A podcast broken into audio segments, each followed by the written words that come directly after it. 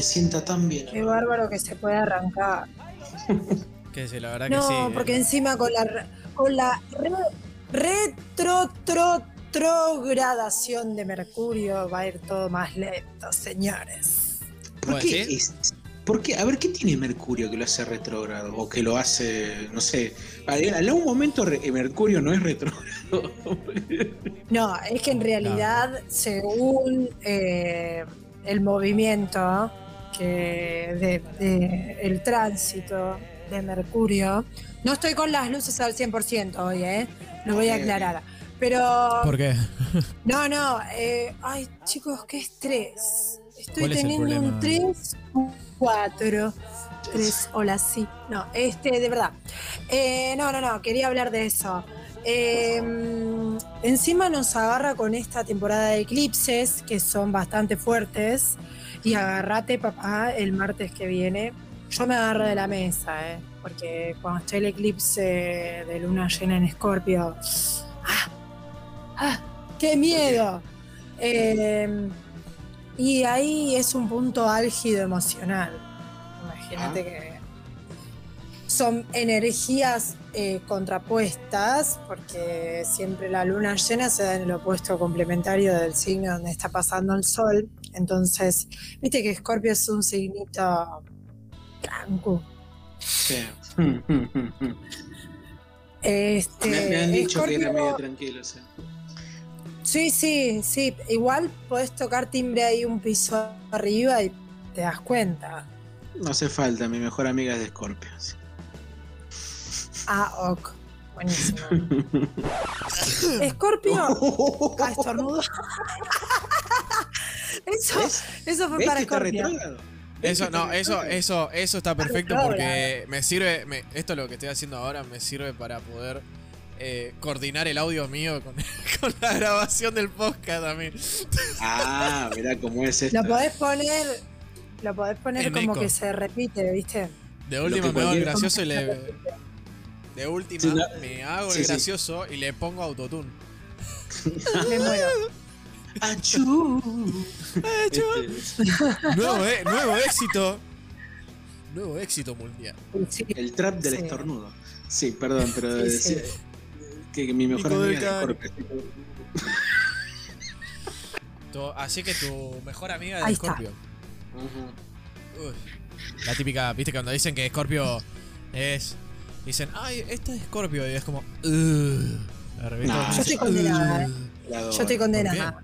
¿Por qué? Estoy condenada a aprender de manera vincular eh, con. Uh, se me cayó la Uh. cámara. Se nota, se nota. Se, se vio, se vio, se vio, se vio. Dije estoy condenada. Está. Está Estoy condenada de manera vincular con experiencias plutonianas. Así que voy a tener que pasar. Sí, es, boquita, complejo lo que, lo que puedo explicar, pero bueno, no, no, no queda otra. No, lo que estaba Es- diciendo esto Experiencias. no puedo terminar de explicar. Por favor, por favor. perdón, perdón. Amo. Este, no, no, eh, el tránsito de, de Mercurio retrógrado en este momento, encima son un montón de días que parece como, como que va re lento todo. Mm. Y te parece que en vez de ser entre 15 y 20 días son como 100, Uf. ¿viste? Eh, entonces, eh, lo que propone el tránsito de Mercurio, eh, que empieza a retrogradar en el grado 4 de Géminis hasta el grado 26 de Tauro, y después va a volver, obviamente, porque va avanzando signo por signo, es que Mercurio, al ser el que rige en la rueda zodiacal y en los aspectos personales de la carta natal de cada persona, eh, la lógica, la mente, cómo piensa, cómo se comunica, cómo comunica, es donde va a traer un replanteo. Es donde llegas a un momento de entre Tauro, recurso, materia, Géminis, comunicación y vincularidad. ¿Cómo vas a utilizar esos recursos? Te detenés, te detenés a observar. te detenés a evaluar cómo comunicar, qué querés comunicar, cómo y cuándo elegir comunicar o hablar y cómo y cuándo te vas a detener a observar Para saber cómo comunicar.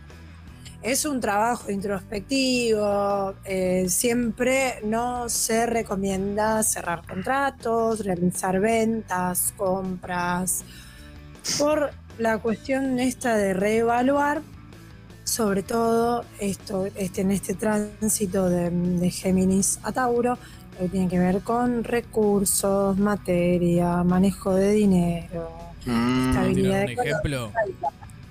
Sí. ¿Puedo tirar un ejemplo? Uno de los ejemplos que puedo tirar es, es como. eh, como que no ves con claridad las cosas, como que estás en un túnel, dentro del túnel tenés que mirar la luz de fondo, pero no sabés Mm. qué te espera en el fondo del túnel. Puede ser algo Mira, parecido a eso. Puede Depende ser algo parecido. Sí, totalmente. Lo que pasa es que se puede, se puede vincular con esto de la temporada de eclipses que, que uno decía. ¿Qué pasa? La- el sol en la astrología es la conciencia, el ego consciente. La luna es la- el inconsciente, el- lo, lo- lo interno, la- cómo siento, eh, lo materno, lo más este, íntimo. Eh, entonces, imagínense que al estar en, una, en un eclipse parcial, eh, la conciencia eclipsada, porque es un eclipse de sol, como pasó en este último, este- el 30 de abril, al estar la conciencia eclipsada, es cuando eh, no se deben tomar decisiones apresuradas, que impliquen cortes, que implique decisiones drásticas, firmes, inamovibles. Si Cosa que bien es típico de Scorpio, ¿no? Claro, Ay, ¿viste? Pero- ¿Cómo- Mirá cómo estoy entendiendo, cosa, ¿eh? Para vos que decís claro, no porque, porque Scorpio también está regido por Yo no Marte. dije nada, ¿eh? Sí, Sí. cómo no, dale. No, no, Sí, chicos, de verdad, la, la pegaste, Juli. La Sí, pegaste literal. porque Está bien. Eh, Scorpio está también regido por Marte, que es el planeta de la acción. Marte también rige a Aries, que es lo agresivo, el impulso, el no pensar. Escorpio, la energía escorpiana va directo al hueso. Así que es fuerte. O sea, eh, la diferencia con Aries es que Aries no piensa, Escorpio teje y desteje y se manda hasta el lugar más profundo en el que te saca toda la mugre. Viaje al Así centro de la Tierra. Claro. El centro de la mugre. Entonces, eh, la conciencia. Sí, sí, claro que sí. Es como, bueno, a ver, acá prendemos el ventilador y lo que vuela, vuela. ¿eh? No, no hay. Y además, eh, en la temporada de eclipses, si bien, como decía antes, la conciencia está eclipsada, eh, se le da lugar a la emoción, hay que replantearse justamente en este momento que, lo plantea justamente, valga la redundancia, Mercurio, dentro de la energía Tauro, que fue donde se dio el eclipse con luna nueva, es como replantear desde qué lugar de la carta natal en donde tengo Tauro tengo que eh, tomar una decisión, transformarme. Cada vez que las personas a nivel global pasamos por la energía de un eclipse, hay una transformación. Así como la luna se pasa entre medio del sol y la tierra, es así como nos vamos transformando y Claro, pasamos a ser otra, a, a crear un estado de conciencia más elevado. Quienes lo, lo trabajan, ¿no? Les llega más rápido, les llega de otra manera.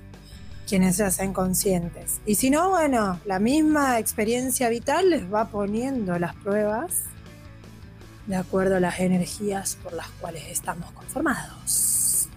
Así que bueno, a mí me agarró fuerte, fuerte. Eh, ¿Por qué fuerte? Yo soy, Que me ascendente, cuente de su experiencia, por favor. Inserte su experiencia. yo soy ascendente en Tauro. Acá, por favor. Yo soy ascendente en Tauro, eh, el ascendente está en la casa 1, es eh, la energía que hay que hacer consciente para incorporar en nuestro camino de aprendizaje. Y Ajá. bueno, me llevó una, una transformación personal muy importante. Eh, y también tiene que ver con Escorpio. Yo tengo Escorpio en la casa 7, que es la casa de los vínculos de la pareja. Así que a quien tenga enfrente, a quien con quienes me vincule, también hay una transformación a través de ese vínculo. Claro. Por Sí, sí, ejemplo. Sí, se entiende. Sí, se entiende, se entiende. Es. Así eh, eh, y ponele, en mi caso, ¿cómo, cómo, cómo reaccionaría? Ponele, para aquella persona que, por ejemplo, tienen eh, alguna, algún tipo de consulta, ¿no? Como, como que podría Sí. afectar en general este. Como digamos, este Mercurio, entre comillas, porque yo le digo con cariño, ¿no? Mercurio retrolo, ¿no? Obviamente porque. Pero, no, pero hablando en serio, como me toman el chiste, porque siempre hay que tomárselo con chiste. La típica, esta es la pregunta, Maribel, vamos a meterla a esta, vamos a meter esta pregunta. Vamos A ver, a ver. ¿Hay que echarle siempre la culpa a Mercurio retrógrado?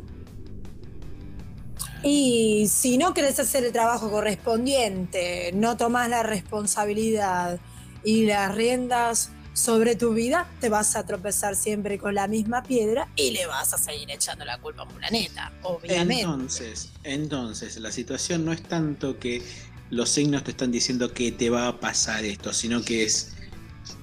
Te está dando un contexto en el cual decir, ojo, el mundo está de esta forma, fíjate por dónde vas. Claro. El planeta naturalmente, según la perspectiva terrestre, parece que va para atrás. Hay datos astronómicos que explican por qué.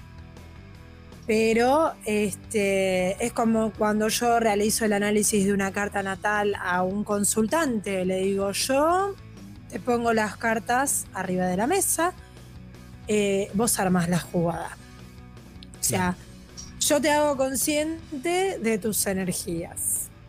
Tanto sea carta natal, que es la imagen del cielo el día en que naciste, a la hora exacta, en el lugar exacto, o la revolución solar, que es el día de tu cumpleaños, en este 2022, a la hora exacta, exacta en que naciste, en el lugar exacto en que naciste, cómo están posicionados los planetas y qué luna te da, por ejemplo, la revolución solar para integrar a tu luna natal, que es la luna que estaba cuando naciste.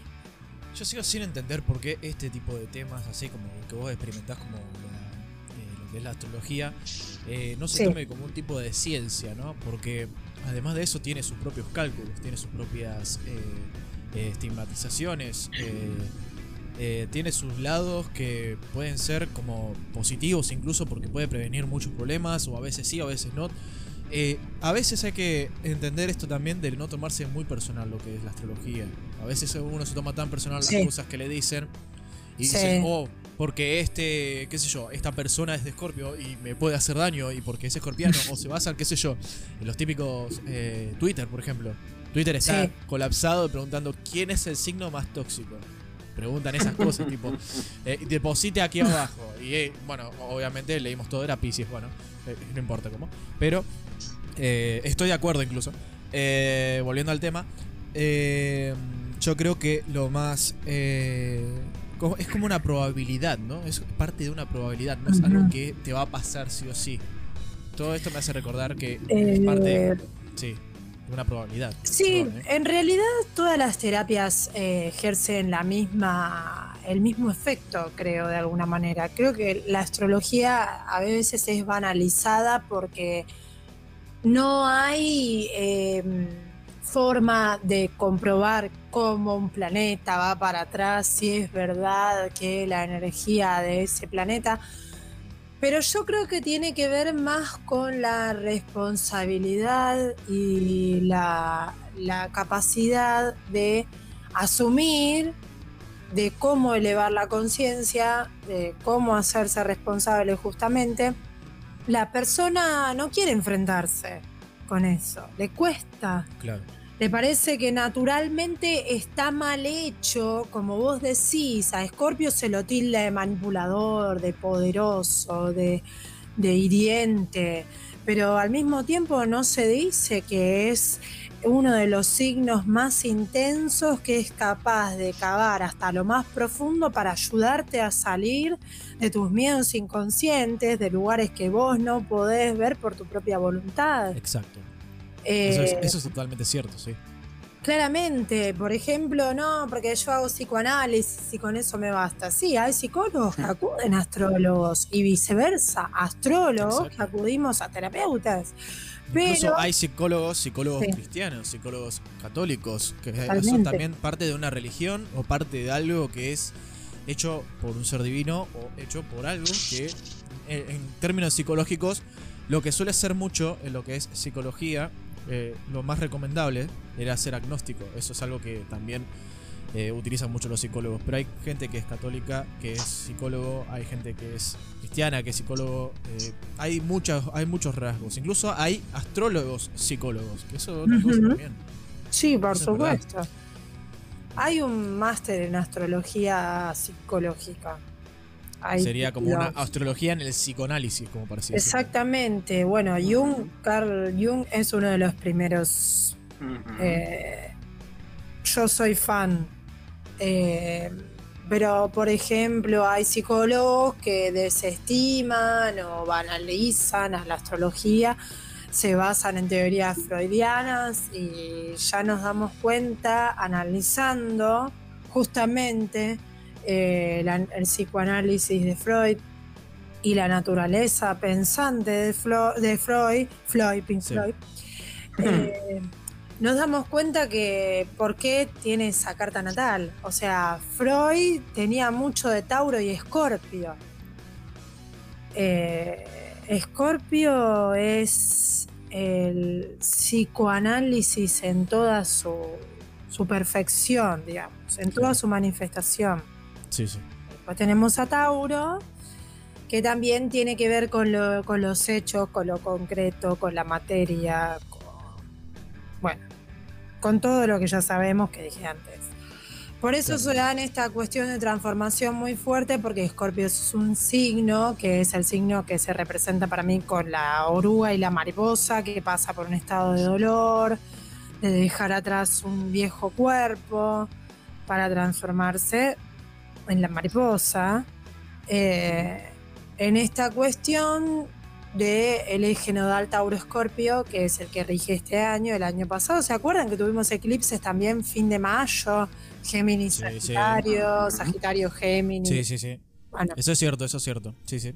eh, ahora, eh, actualmente los ejes nodales, a, a partir del eclipse de octubre, noviembre del año pasado, de noviembre, del 7 de noviembre, pasaron a Tauro-Escorpio. Cumpliendo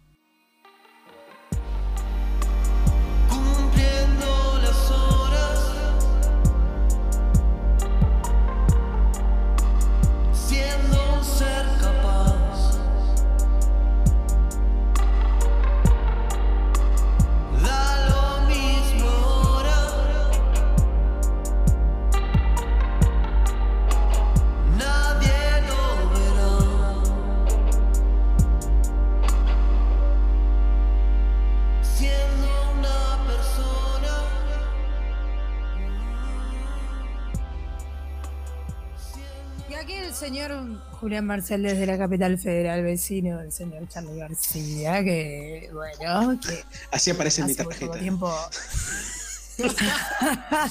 Profesión veces- vecino de Charlie. Hace- Claro, a veces hago busca de- los Le Luthier. Sí, a veces sí. Chiquitito. ¿Viste cómo está la vecina Eh, de Cristina? ¿Viste está claro. la noticia de la vecina de Cristina? Yo soy la vecina de Charlie. Voy a poner una bandera de espineta solamente para hacerle la contra, ¿viste? Me muero. Qué miedo. Sí. Arranca. No, no. Bueno, se ha apuntado algo para el podcast del día de hoy, del episodio de hoy, y quería saber de qué se trata, porque nos tiene de incógnita. Ah, sí. Eh, Hace tiempo que yo tengo ganas de hablar de este autor, porque me parece que es una de las personas que a quien más respeto como escritor y, bueno, dentro del...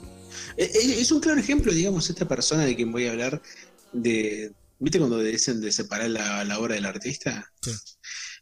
Sí. Bueno, el caso de él es así, o por lo menos para mí, que es el, el- para mí un gran escritor, un excelente escritor, que es Jorge Asís.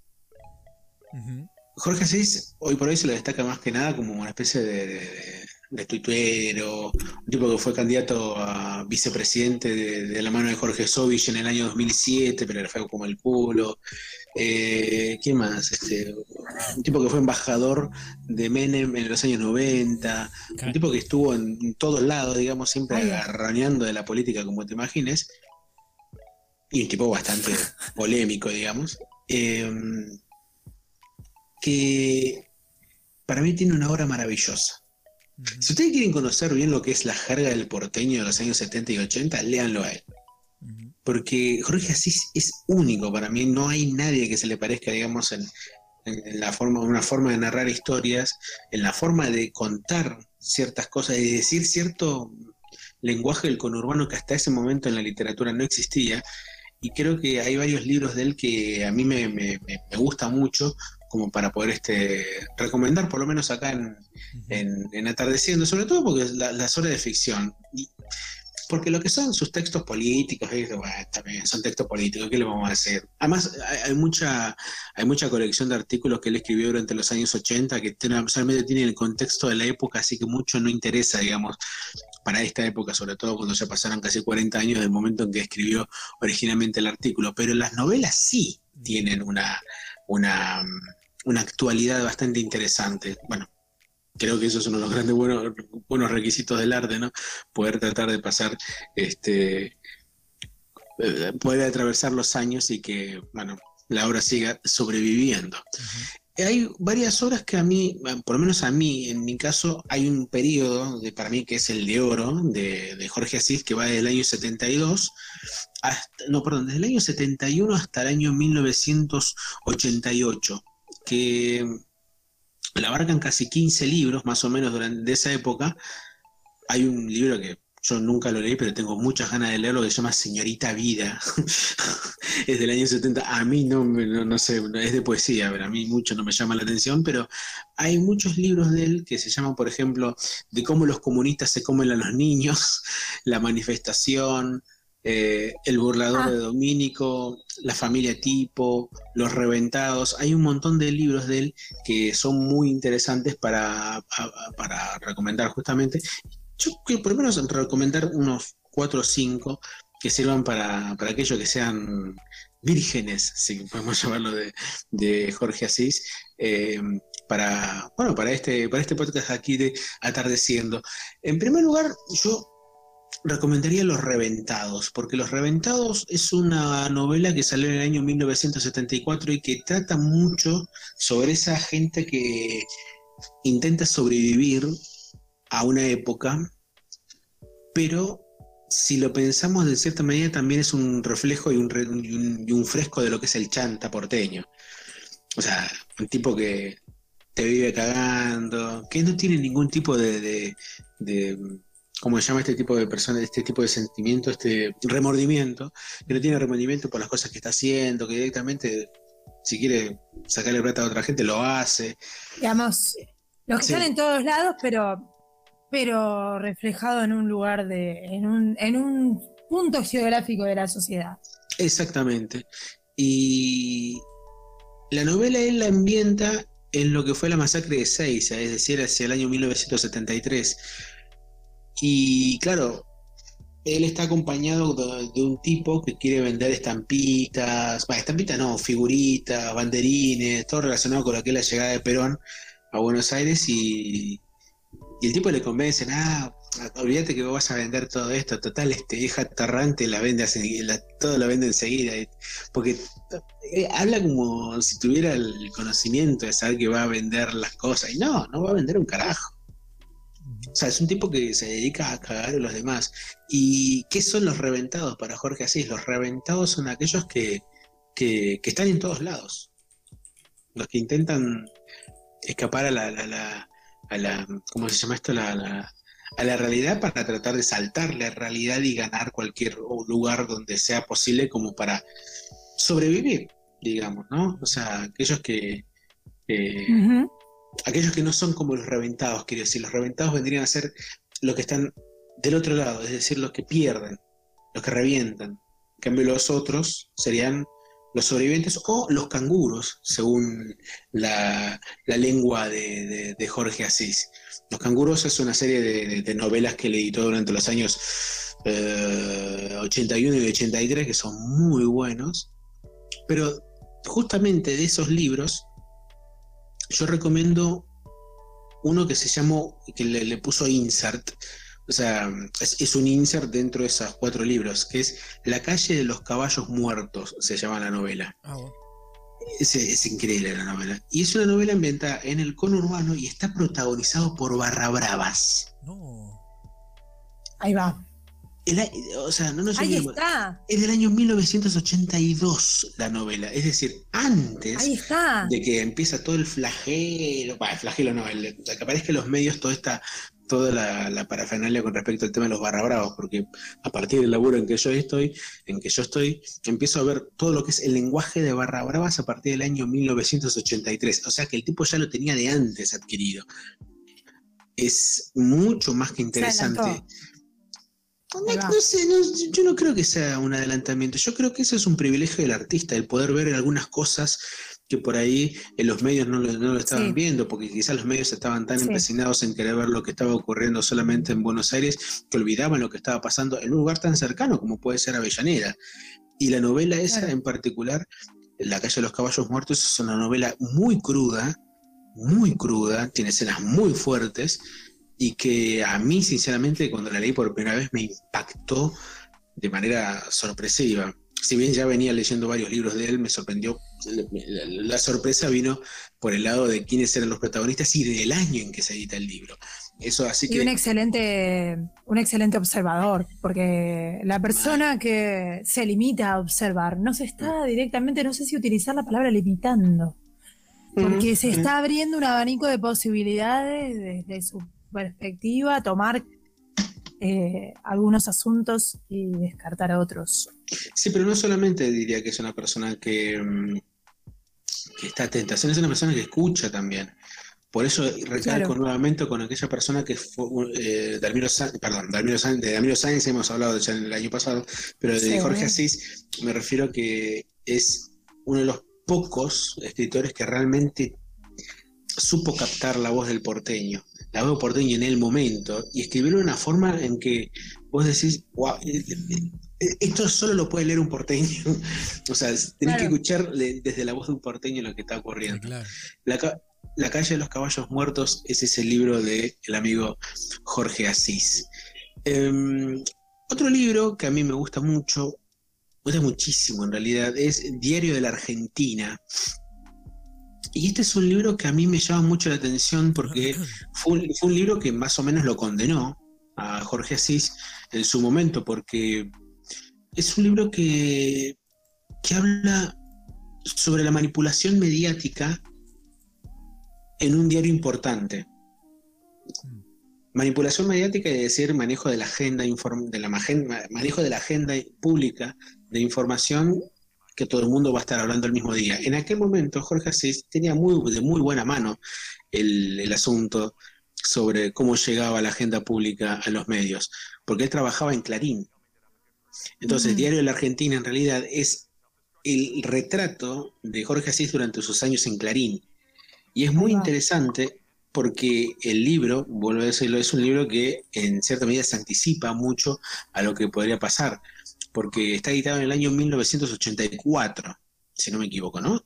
Es del 84, así es. Por suerte yo tengo un ejemplar de la primera edición. Y además Este, me encanta sí. esta cuestión de la, de la ironía que aparece una trompeta en la nota, Exacto, ¿no? es Vale, exactamente. Una cosa que acabo de buscar en Google, justamente. eh, Jorge Asís, Ujú. 3, de mas- 3 de marzo de Sí.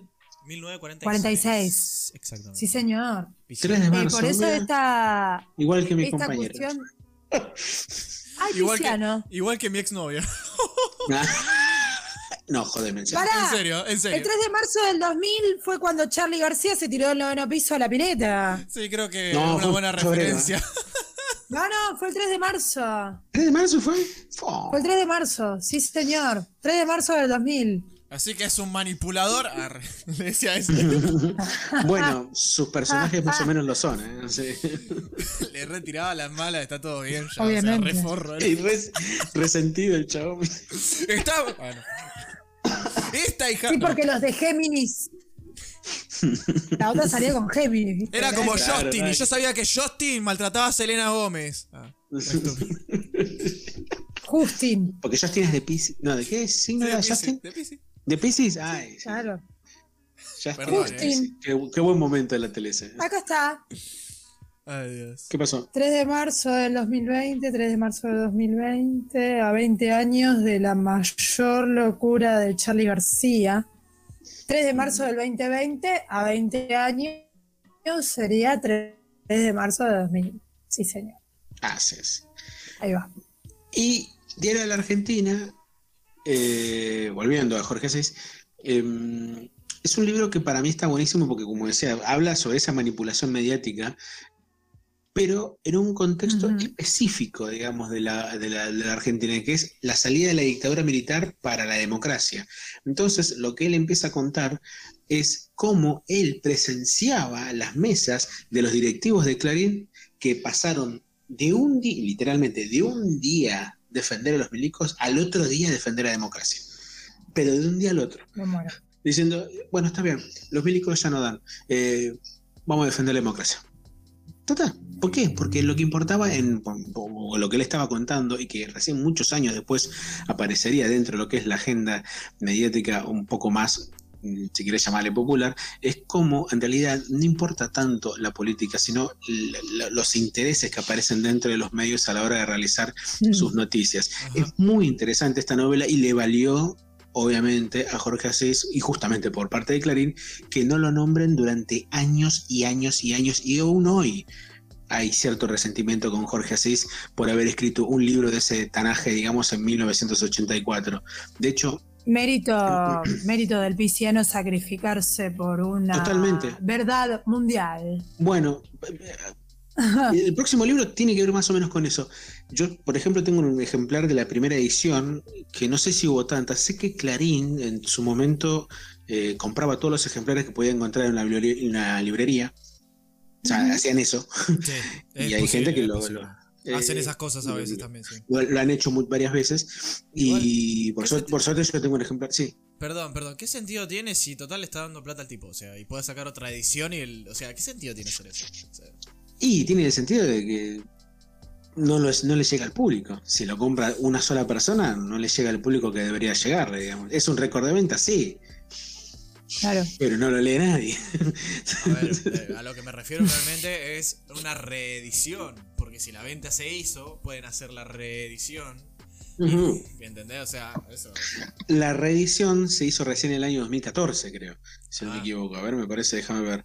Eh, reedición no, en el año 2012, es decir, 28 años después, 26 años después se había hecho la reedición de Diario de la Argentina.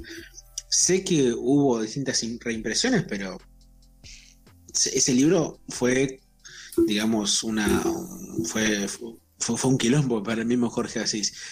Eh, al punto tal que uno de sus libros siguientes, o sea, él edita en el año 84 Diario de la Argentina y le siguieron El pretexto de París, que, no sé si lo tengo ese libro, creo que no. Partes de inteligencia, que me parece una novela acerca del espionaje y que trata sobre eh, el contacto que él tenía con la CID en aquel momento, en el año 86. Él tenía contacto de, tiene aún hoy contactos de todos lados. o sea, de todos lados. Y eh, hace una novela sobre la inteligencia de la CIA en el 87 y en el año 88 hace un libro eh, llamado Cuaderno del Acostado. Cuaderno del Acostado para mí es la novela más personal del tipo, más allá de que todas las novelas sean personales en cierta medida o que hablen, tengan cierta referencia a él o a su alter ego que se llama Oberdan Rocamora. Y creo que Cuaderno del Acostado es el que cierra toda esa gran etapa de ficciones de Jorge Asís, porque esa novela habla de cómo fue su estado anímico después de haber editado un libro como Diálogo de la Argentina. Es decir, un chabón cayó en la depresión porque no le invitaba a nadie, no le invitaban a ningún programa, no le invitaban a ninguna, a ninguna radio, porque el tipo se metió con que no se tenía que meter. Entonces, Es tan difícil para un Piscis caer en la depresión. Sobre todo con un ego Pobre. tan grande como él, ¿no? Con un ego tan Claro. grande como el que tiene Jorge Asís, imagínate lo que fue caer en ese en ese ostracismo Che, de, la, de la noche a la mañana. Qué buenas que están las tapas. Sí. Cuaderno- del Acostado tiene una reedición, no me acuerdo de qué editorial es, que tiene una cucaracha dada vuelta. Me encantó esa, Ah. cuando, cuando vi esa tapa me encantó. Pero Cuaderno del Acostado es un retrato, son. Es una novela que tendrá 230 páginas, pero tiene como 110 capítulos. O sea, son todos como capítulos muy breves que él escribió durante un año, frenético, y que habla sobre esa, esa, esa, ese pozo y cómo salir de ese pozo. O mejor dicho, cuáles son los, eh, las sogas que te permiten salir de ese pozo como para, mm, bueno, para poder sobrevivir de alguna manera. Pero también habla Claro. sobre toda esa rosca política que había alrededor, obviamente, de la época, que no, es tan, no difiere distinta de la época de ahora, que hace más que interesante la lectura. Y esos cuatro libros son los que quiero recomendar de nuestro amigo Jorge Asís. Los vuelvo a nombrar.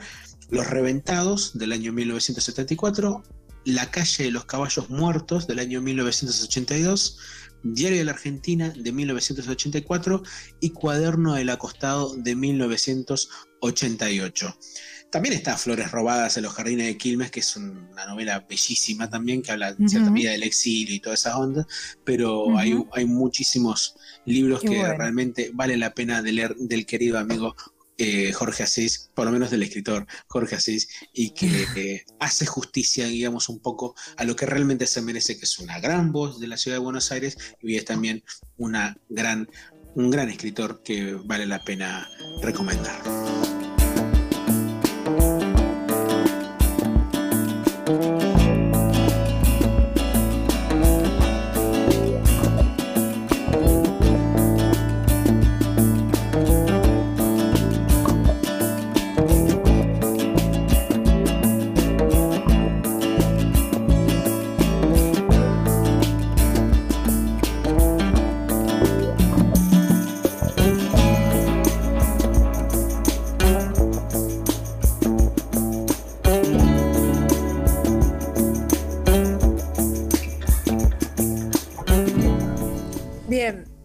Estábamos hablando antes, antes de la energía escorpiana. Ajá. Mm, Y algo de actualidad que se viene dando hace unos días fue la reacción de Alfredo Casero eh, en un programa de eh, periodismo, ¿se puede decir? ¿O no? ¿Qué es? Mm. Sí, puede ser. Dicen que todavía es periodismo, eso sí. Claramente, por eso digo, lo pongo en tela de juicio porque digo, sentar con el, la admiración que le tengo a Juan Carlos Batman, sentarlo ahí, tratar de chicanearlo, de, de, de- de ningunearlo, como que ahí está haciendo el sketch. eh, no, me pareció bastante desafortunado, más allá de que yo prefiero al Alfredo de Cha Cha Cha, porque si bien bastante vanguardista, adelantado y decía muchas verdades que al día de hoy me suenan actuales, cuando miro otra vez eh, el programa, viste, por ahí está medio agresivo, está como más frontal, está como hinchado ya a los que te hate, viste. Sí. Sí, sí. Entonces, me había Sí, sí. dado cuenta de la estupidez que trató de hacer, de hacer Mahul, que por lo menos nunca fue gracioso ni nunca lo va a hacer. Este, con respecto a, a esto de mm, la diferencia entre el sarcasmo y la ironía. Digo, de esta forma en la que Cha Cha Cha abordaba temas eh, populares, políticos. eh, la otra vez eh, charlábamos esto del, del sketch eh, Venite conmigo, que parodiaba las películas 60, 70 Sí. y toda esta cuestión de, ¿no? Sí, sí. De, de- de estupidizar a la gente, no sé. Eh, bueno, Yo te había recomendado este. eh, me quedé ciego. me quedé ciego, lo había visto, sí. Al final lo había visto, es genial. Sí, es genial. Yo Eh, no, no, no correspondo a la edad correspondiente para poder opinar sobre este tema, pero bueno, voy a ver qué. No, qué pero la- está en, Pero está en ¿qué te YouTube. No, Sí. dale, Igual lo- lo que. Lo máximo que puedo ver es poner. Venite conmigo, vi. Bien, vi Venite conmigo que me lo mandó por YouTube, lo vi un sábado a la mañana, estaba re aburrido. Me Sí, hizo reír. sí, obvio. Me hizo reír. Una locura. Es bueno. genial. Es, Es que es muy real. Es muy real. Incluso pasando los años, viendo tanto tiempo, lo ves. Se vuelve más real. Y se vuelve más real y se vuelve más intenso. Porque la gente, eh, ponele, si vos ves el video en el 2013 decís, nah, no es tanto como se ve.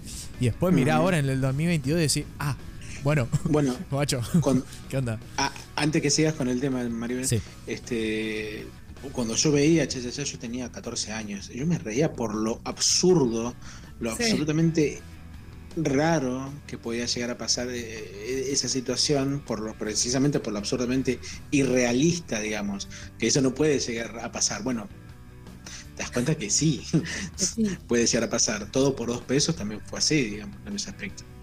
Sí, sí, que aparte, eh, con- a- a- asociándolo al tema que estábamos hablando antes, esto de subestimar eh, lo que el otro está diciendo eh, y al mismo tiempo como utilizar una forma burda eh, para realizar un programa periodístico. O sea, eh, creo que el actor estaba sentado ahí como un comprometido socialmente a través de la política. Scorpio es un signo de poder. Alfredo Casero de Scorpio, obviamente, que ya está en otra etapa de su vida, que quiere decir las cosas de una manera diferente y se lo juzga o se lo toma como un delirante Sí, por, por la forma en la que intentó comunicar algo que hoy en día sigue comunicando. Es que, perdón que Sí. me intermeta en el medio. Sí. Eh, si no me equivoco, creo que estamos en un, en un momento en el cual tampoco da a hablar eh, sobre ciertos temas. Por ejemplo, la comunicación en la generación de cristal. A ver, sí.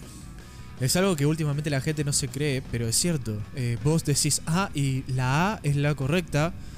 eh, eh, y vos vas, siempre vas a poner tu postura. Esto estoy hablando de una forma de una persona que tiene. que es que de cristal, básicamente que dice mi postura es A y la correcta es A. Si vos te decís algo contrario, estoy, tengo el derecho de decirte que estás mal. Y bueno, pará. A ver, muchacho, a ver, creo que lo que nos hace maduros es entender la parte A de la parte B y no generar un tipo de discusión que zafe más de a la agresividad. A eso me refiero. Pero ¿por qué decir que está mal y no, no aceptar que el otro piensa diferente? Eso es lo que está mal. Eso es lo que está mal dicho, claramente. Bueno, pero siempre parece como que entre el sarcasmo y la ironía hay un significado como que los adjunta como sinónimos.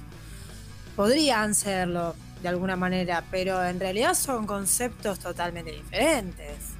Eh, porque la diferencia se basa en que con uno se puede herir la susceptibilidad del entorno, de la persona, de, con quien estás hablando, y el otro eh, quedar como una persona justamente delirante, una persona que no comprende bien las ideas del lado del receptor y del lado del, del emisor como un taramana. Pero mm, en realidad la diferencia que está explicada por la psicología es esto de que la ironía, por ejemplo, es en definición es querer dar a entender algo que no es lo que se ve.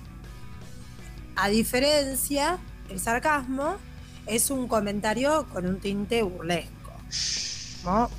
Con la intención de ofender o de herir, y en muchos casos llega a hacerlo, y también puede resultar ofensivo. Eh, si obviamente se emplea justamente hablando de Mercurio en Géminis, Géminis que es el que se ríe, en, se ríe en el momento inadecuado, que tira el chiste en el, en el velorio, este, se puede utilizar y puede ser eh, recibido como una ofensa en un momento que no sea el oportuno. Eh, igualmente es como que si nos ponemos a pensar, eh, el sarcasmo en sí, como que, con- como que tiene un poco de ironía en, el fundamento. Cuando vos tirás un sarcasmo, pero en realidad no es al 100%, pero cuando tirás un sarcasmo, es como tiene el tonito ahí medio, ¿viste? De, y no, ¿viste? Eh, depende de la forma en que la persona lo expresa. Eh, justamente hablando de Alfredo y del episodio que vivió, cuando se utiliza el humor, eh, básicamente se demuestra un aspecto de, de la personalidad que dice mucho del artista, ¿no? Eh, en realidad de la especie de humor que, que él, con el que él trabajó siempre. Eh, acá hay un artículo que dice, por lo general, aplicar la ironía es una manera de demostrar agilidad mental, Géminis, inteligencia y una actitud positiva. Sin embargo, también puede ser una manera de evitar afrontar la situación como si fuera un pensamiento como, bueno, sí, se puede discutir, eh, tampoco te lo tomes tan en serio, viví la vida más feliz, eh, tomátelo de otra manera. La otra persona quizás está atravesando una etapa o está viendo la vida de otra manera y no tiene ganas de bancarse esa chicana. Entonces, Claro. Yo creo que la mejor Pero, terapia, sí. más allá de a apoyar a una persona cuando está en ese estado, es entenderla y dejarla que hable. No podés decir, ah, ah, ah, ah, no, no. O la típica, qué sé yo, que se quejan, ponele. ¿Viste la típica que dicen, eh, ay, pero yo me siento mal y qué sé yo? Y la persona dice, ay, pero no podés estar así. Es- eso también, ¿no? Es como. No, creo que, creo que la verdadera razón de mejorar ese sentido de acompañamiento hacia otra persona que está en un duelo o está en un momento difícil, la mejor manera es, primero, lo principal, no cuestionarle su problema. Porque Y yo creo que también es una forma como de no hacerse cargo o no comprometerse cuando se utiliza la ironía, porque la ironía es como una crítica tranqui, como sutil, ¿no? claro, de claro. que Sí. no resulte eh, intimidatorio para el otro, que no, no lo ofenda, a diferencia del sarcasmo, que sí, casi siempre está fuera de lugar y puede producir un efecto contrario, rebote, porque no te lo esperás. no, como obviamente. No se espera que le digas una pelotudez semejante. Yo soy muy sarcástica, ¿eh? Eh, Sí. En mi relación de pareja tuve que corregir un montón ese aspecto, por lo menos para vincularme con Nico, porque Nico se toma todo muy literal. Eh, Mm, Podemos- entonces- sí, sí, ¿Viste? sí, sí. Este, no es fácil, me ha llevado a discusiones. Uy, se me cayó el teléfono otra vez. Me ha Mira, llevado a discusiones. me ha llevado a discusiones, me ha llevado a, a- a que se generen malentendidos. En Mercurio Retrógrado tampoco hagan ningún tipo de broma, sarcasmo, no lo utilicen. Pero del lado positivo también es como que ambas definiciones, ambos aspectos personales, creo que denotan una creatividad. Refiriéndonos ya también a la forma de hacer humor que, que siempre hizo Alfredo. Yo creo que deberíamos volver a la normalidad. ¿De qué me refiero a la normalidad, no? A lo que es las maneras de expresarse y que hay que entender que hay personas que pueden expresarse graciosamente ante eh, cuál determinada persona o determinado público. La gente no, o sea, imagínate, eh, hay un youtuber que podemos tomar de ejemplo incluso, que es Matías Botero. Es un youtuber que Ah. es muy polémico porque él se anima a decir todo así en tono de chiste, en desgracias o en personas o, o- o grandes personas famosas de la televisión argentina. Él creo que tiene de récords, creo que es el, el artista con más denuncia o carta de documento que tiene en, en- en toda Argentina. ¿Por qué? Porque su manera de chiste se trata de, eh, de hacerse, hacerse el gracioso, eh, criticando de manera negativa a una persona famosa. Y el problema grande de eso es que las cosas que hacen lo hacen para entretener. Y otras cosas que hacen también, de que vos decís, bueno, se va de mambo. Pero eso es lo que también da la gracia, ¿no? O sea, y hay personas que no entienden el humor negro en sentido de chiste normal, como en el en, en sentido de, de- de- de agresividad. Está bien. Hay dos tipos de, de caminos entre la agresividad y el humor negro. Yo en mi propio humor negro, eh, yo lo digo, esas cosas las digo, las digo yo mismo. Eh, me critico a mí mismo, me digo las cosas, mi defecto de tono gracioso. Eso es humor Sí. negro. Y después está el humor negro que critica a los demás, que también es negativo, que es muy negativo. Incluso puede generar una guerra. si queremos, podemos hacer una guerra básicamente con eso. Eh, el problema es el receptor, quién lo recibe. Porque uno nunca sabe cómo fue su día, nunca sabe cómo es su vida, nunca sabe cómo es su vida, que es algo que es importante porque tiene que estar tu día a día para entender el chiste, porque, qué sé yo, Sí, a mí me dicen sí. que soy un vago de mierda, ponele. A mí si me dicen que es un vago de mierda, una persona me dice, ah, y yo estoy al pedo todo el día como, como este, porque está todo el día eh, vago el día, todo el día, está vago todo el día, y la gente se te ríe en la cara. Y vos decís, no, loco, yo me rompo el lomo laburando y este me viene a decir que yo soy un vago.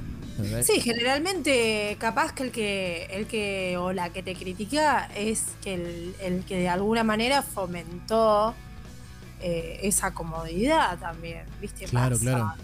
Pasa Sí, sí. que pasa a nivel familiar, también en un montón de cuestiones que te terminas dando cuenta que te critican a alguien y al mismo tiempo, bueno, pero si vos de alguna manera inconsciente lo, se- lo estás apoyando en lo que hace, viste, pasa. Típicamente pasa una madre que te habla mal de, de la hija que justamente es tu amiga y te dice, no, porque tal es vaga, porque esto, porque lo otro. Y vos ves que después tal sale con vos y la plata quién se la dio, mamá. Entonces, ¿en qué quedamos? ¿Entendés? Justamente creo que también tiene que ver con esto del efecto espejo que hablaba Yo la creo que es un vez. equilibrio entre el bien y el Mal, porque eh, Sí, un equi- un- creo que es un equilibrio entre el bien y el mal que tenemos las personas, ¿no? Porque Mm. hay personas que tienen el- la forma de opinarse en su libre expresión, pero después no se vangan los, los trapos, ¿entiendes?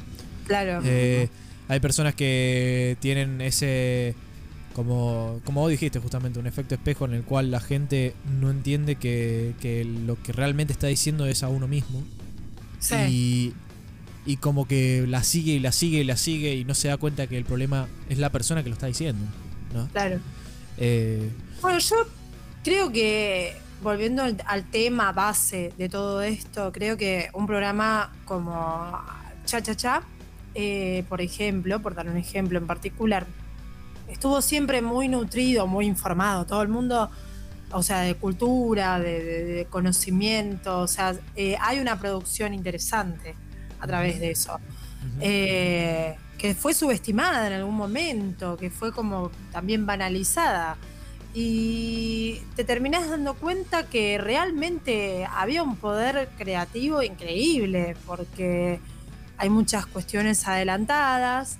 Y esto fue lo que le hizo, creo que, un efecto rebote al a Alfredo en el momento de estar sentado en ese programa. Quizás eh, su forma de, de representar la política o la realidad eh, no se toma de- de- con el compromiso, porque hay gente que no llegan a entender o se piensa que justamente el que está sentado ahí es Juan Carlos Batman y no Alfredo Casero comprometido como un Claro. ciudadano con su pensamiento.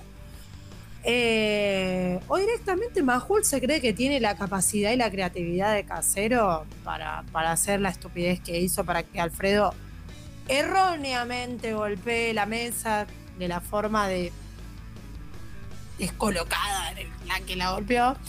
Este, porque también hay que decir que ninguna actitud violenta se justifica.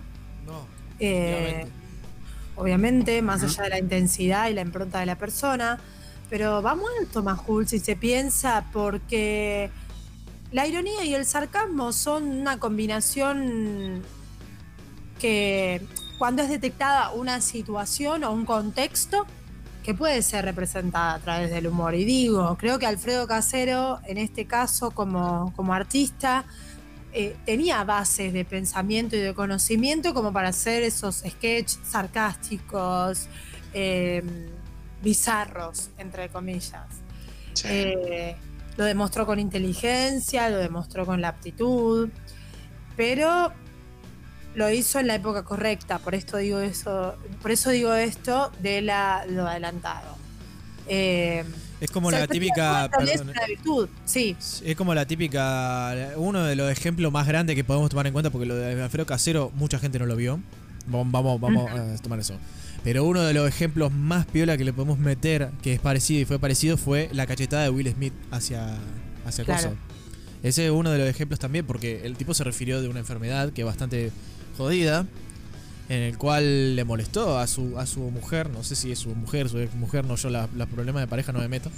pero eh, gener- generando un- una agresividad. Y entre los dos, obviamente, uno fue agresivo ante un lado y el otro fue agresivo vocalmente. Aunque el tipo. Sí, sí, ya sé que se entiende que el tipo es un artista que vive de eso, que critica de esa manera, que suele hacer chistes de ese de tipo de determinada manera. Pero si lo ponemos a comparar entre un humorista como este tipo, Chris, con Les Luthiers, a ver. ¿entendés? Es, es- es- es algo más creativo eh, lo de Les Luthiers. ¿Por qué? Porque no es que se refiere a una persona específico, se, re- se refiere a una persona, a una personifica, a por- personafi- uy, personificación, Personificación, global. sí, sí. Sí, una A una global. figuración, digamos. A un Claro, una figuración global, claro, algo, algo que vemos todos los días y que no es una sola persona. ¿Se entiende? Es eso lo que distingue entre el humorista que ataca con el humorista global. Que eso es algo que pienso yo, ¿no? Claramente. Es difícil, ¿no? Para una mente, por ejemplo, nosotros, Gonza, capaz que te sentís representado con lo que voy a decir, para una mente acuariana no utilizar el sarcasmo, la ironía, porque casi siempre es como es una mente futurista. Cuando uno, una viene y te dice algo, le decís, ah, claro, no me digas, ¿viste? Y quedás tipo, quedás mal. Eh, qué sé yo, quizás por ser un investigador nato, que te metes en las redes, que buscas, que descubrís, que innovás, que renovás, que, que, que creás, el otro viene y te lo muestra como algo sorprendente porque él lo quiere compartir y, si utilizas el sarcasmo o esa, ese sentido de superioridad es peligroso. Acá hay una, hay una frase que es muy copada que dice que tener sentido del humor es una virtud, ser irónico un plus y ser sarcástico es un plus peligroso. O sea Sí. que culturalmente hay que estar nutrido, eh, hay que estudiar, hay que, que basarse en la experiencia, porque hay que saber utilizar y encontrar el momento indicado. ¿no? Sí, eso es verdad. Eso definitivamente es verdad. Eh, y ser capaz de divertir sin ofender. Eso también es lo que decía recién de Lelutier. Eh, ya me siento mejor, porque me ayudará el Estado. Mejor me Claro. siento a esperar sentado. Claro. ¿O no? Ahí Sí, va. sí. Eso es algo Eh, que puede pasar siempre, todos los días. O sea, es algo que, que, que, que nos puede pasar a todos. ¿Se entiende? No es que le, solamente le está haciendo daño a una sola persona. No está diciendo, qué sé yo, quién era el presidente en ese momento, ¿se entiende? Ponele. Em, ponele, qué sé yo, era Menem, ponele, el presidente. Entonces Sí. no le va a decir, ya me siento mejor. Porque Menem me ayudará con el Estado. ¿entendés? O sea, Claro. o sea, Sí, sí. no. Ahí, ahí es la, esa es la diferencia entre, entre uno y otro. Eh, Claro. uno tiene la creatividad de expresarlo globalmente y otro tiene la creatividad de ser dañino hacia una sola persona. O sea, Claro. Sí, sí, es- sí. Eso es lo que distingue, claro, claramente. Y estoy totalmente de acuerdo en tu manera de lo que decís de la agresividad de uno. Que eso uno tiene que controlarlo basado en lo que, en su, en su propia experiencia y basado en su tranquilidad. O sea, Y en realidad está bueno también la forma de hacer humor, como por ejemplo, eh, hablábamos recién de Cha Cha Cha, que te das cuenta en, un, en el sketch de Venite conmigo, lo pueden buscar en YouTube a quienes Mm. nos estén escuchando, que te das cuenta esto de decir, sí, qué, qué películas idiotas, qué, qué películas estereotipadas, qué películas de mierda. Había, sí, sí. ¿No? pero Sí, que sí. no lo creas. Pero sí, Juli, perdón, te tapé, disculpe. No, no, no, que esas eran las películas que había en los, 50, los, perdón, en los 60, 70, que Acero veía y se cagaba de risa. Por ejemplo, las películas de Sandro, ¿no? Que era una, una- el motivo directo, digamos, de muchas de esas, este, esas parodias o sarcasmos. Claro. Sí. Y lo de, bueno, por ejemplo, eh, eh, yo creo que las películas como Venite conmigo, vos te cagás de risa porque decís, wow, qué exagerado que está esto, pero aunque no lo creas, tanto sea las la película de Palito Ortega, ponele, o las películas de, de- de Sandro, o las películas como, hasta el mismo Alfredo Casero lo hace. Es que es algo que es una parodia, es una parodia de una parodia. Porque literalmente Es hermoso. la película, la película de Palito Ortega. O sea, La parodia de está un me- dis- perdón, era la parodia de un melodrama, que ya de por sí es exagerado. digamos. Exacto, Claro. ahí está. Pero no vamos a negar que, por ejemplo, el Venite conmigo, que el papá era exigente con, con la persona con la que salía su hija, no Claro. pasa en la vida real en esa época. No pasaba, sí, pasaba, era, era real. Y era así Claro. exagerado incluso, era así, era la vida real. No era que Sí. estaba exagerado. Lo que exagera son las, la- las acciones de la persona, la, la forma es de actuar. hermoso. Es hermoso cuando de repente atrás de un, de un rosal aparece eh, el personaje de Alfredo cantando esa canción y en un momento le enfocan el bulto. Es, es, es, es- esos son los toques, ¿no?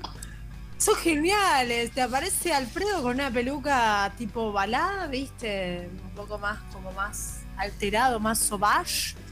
Ujú. Eh, cantando exagerado. Y vos decís, nah, es genial. Es genial la exageración. Es genial. Es relativamente genial. Eh, sí, a veces también eh, una de los- las formas que, bueno, para que lo puedan entender, ustedes vieron El Reino, ¿no? La, la serie de Netflix esta Sí. conocida que se basó mucho, bueno. Estaba Joaquín Furriel como el villano de la, de la serie. Y hay una parte que es muy jodida, que es muy cierta la que dicen, que es eh, la parte en la cual las personas a través del marketing tienen que ser dañinos para las personas. Mm. Que eh, a eso se refiere también con llegar a gente. Porque la gente tiene... ¿Cómo se llega más rápido a las personas? Con el odio. La publicidad vende mucho cuando hay odio. Uno de los ejemplos muy grandes que puedo meter es una marca, claro, de Morbo. Uno de los ejemplos más grandes que puedo meter en las marcas conocidas, que no voy a decir nombre, pero hizo salchichas veganas. Para que lo sepas. Hicieron salchichas veganas. Y dijeron, pusieron como un eslogan que dice, ahora estamos todos contentos. Y es como, no, pará. O sea, Mm. A ver, a ver, a ver, a ver. Eh, eh, es una estrategia de marketing espectacular porque eh, incitó al odio y a la gente ve la propaganda y ve la empresa y ve todo. Si lo ve un chabón que odia a los veganos, obviamente se va a cagar de risa viendo eso. Pero los que son veganos en serio, ay, ay, ay. ¿Entendés? O sea, eso, eso es lo que refiere a la gente. Ese es el problema del marketing y la forma de expresión. Eh, buscaste, está buscando, Juli, ¿no? Sí, sí, sí, sí. ¿La encontraste? No, no, no lo encontré todavía, pero voy a buscarlo eso. No, no, fue genial. Bueno, eh, creo que eh, por el lado positivo y tampoco yendo a la susceptibilidad, porque por ahí uno utiliza la ironía, utiliza el chiste como para, para apoyar en un momento difícil a alguien o tratar de sacarlo de contexto para que relaje. Eh, es una capacidad muy especial para resolver, ¿no? Estas eh, situaciones complejas. Pero bueno, eh, en sí, eh, se puede ver las falencias de ambas partes. No, obvio, por supuesto. sentido. Claro, Sí, se puede ver la valencia de ambas partes. Yo mm, no sé si vos querés decir algo más como para poder cerrar. eh, No, no, no, escucho, escucho. No, no. el- Hay algo que a mí siempre me llama mucho la atención, que, mm, que es esa importancia que tiene mucha gente de que de, sa- de- de querer mostrar su opinión ¿no? de las cosas. Eh, lo dijimos el año pasado acá y lo sostenemos todavía acá. A nadie le importa la opinión de nadie. Literal. Exacto. Si alguien dice algo es porque ah, me envalentono y digo, yo opino tal cosa, respétenme. No, qué sé yo, yo por suerte desde hace un tiempo estoy tratando de opinar menos de cualquier cosa, porque no por meterme en problemas como vos decías antes, o por, como Gonzalo, pero no, no, no, no es de ese lado porque sienta que alguien va a querer discutir, sino porque ¿qué importa mi opinión? ¿Hace algo? ¿Dice algo? Eh, ¿Resuelve algo? No, no hace nada. Además, probablemente te genera una discusión. Es genial eso igual. ¿eh? Entonces prefiero callarme. Digo, como antes, este, antes de internet, ¿no? Que estaba la carta de lectores, digamos, el único lugar dentro de un medio en el cual vos podías saber la reacción o la opinión de alguien con respecto a un tema. Después, después no pasaba mucho más. Pero con respecto a, a Alfredo, Antonio Casero, iba a decir, a Alfredo Casero, em, me quedo yo también con esa parte de los años 90, ¿no? Cuando hacía cha cha cha.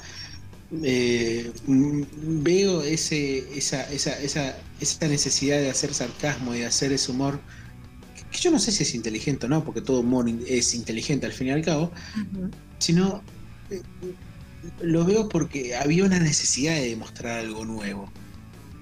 Y la Sí. necesidad de mostrar algo nuevo era importante, sobre todo en un momento donde había un gobierno, sobre todo, y ahí sí en ese sentido hay política, en un, en un momento donde había una postura política que te hacía regresar a ciertas cosas. Entonces, a, a- a- a animarse a ese tipo de, de humor que estaba haciendo Alfredo Casero con Cha Cha Cha, o y antes con De la Cabeza, y con Del Tomate y con otras eh, experiencias más, es muy interesante. Por eso, yo, desde un mi humilde lugar, lo que propongo para cerrar esta parte es escuchar un tema de Alfredo Casero. Amo. Sí, sí. Yo, yo, eh, yo, Sí, yo. Gonzalo Sí, Ferreira, sí, sí. Usted, usted es el director creativo. Arre. yo propongo escuchar Bailando la Sociedad Rural. No sé, Amo. Uh, qué lindo. Sí. Favorito. Sí, Sí. tu favorito. Antes de cerrar, antes Sí, de cerrar, sí, eh, antes de que cierre Juli, eh, voy a voy a decir dos cosas. Eh, hablando sobre el tema este, para el final les recomiendo fuertemente a todas estas personas que están escuchando el Sí. youtuber Señor Pelo, que es un ilustrador que hace videos en YouTube, que es muy bueno, Señor Pelo, SR Pelo, y pongan el, el, eh, capítulo que se llama Mi opinión. Es tan bueno que va, va a tomar mucha referencia a lo que nosotros estuvimos hablando el día de hoy. E incluso tiene su toque de humor tan genial que literalmente no te va a ofender y que literalmente es el tipo de humor que necesitamos las personas para que sea algo sano. ¿Mm? Así 15 que- millones de visitas tiene. ¿no? Sí, nada, es, es genial. Es, no, Wow. es muy bueno. Bueno, continuamos, Juli. No, eso decía de, de Alfredo Casero para escuchar. Creo que es un gran disco que toca con una banda impresionante. Toca con la mitad de la banda de Spinetta, de, no, con la Sí. banda de Spinetta de Don Lucero. Mono Sí, sí, Fontana, señor. ¿Cómo? eh, Malosetti. sí, sí, Malosetti, y no sé si está Cristian Judurcha en la batería Sí. o Justa Morelli, alguno de los dos creo que está. No, Cristian Judurcha. Sí, Just- sí. Judurcha, que es el baterista de Aznar, imagínate. O sea, Sí, sí. tiene una banda de lujo para hacer un disco bastante interesante que es Alma de Camión, un disco del año 95 y que creo que es un lindo, una linda canción para cerrar esta parte de atardeciendo, ¿no es cierto? Bailando en la sociedad rural, bailando en la sociedad rural. Yo te vi sentada en un caño. Tu bota de gamuza se